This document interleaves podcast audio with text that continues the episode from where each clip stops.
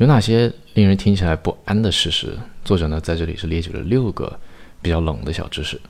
Quora selected. What's a deeply unsettling fact? From Gabriela Ilinca.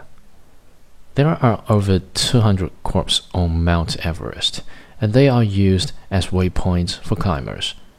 You're six minutes away from death, breathing resets the clock. There are more vacant homes than homeless people.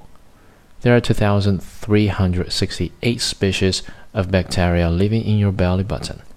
50% of the air you breathe in on an average metro station is human skin. We pass our pre death anniversary every year.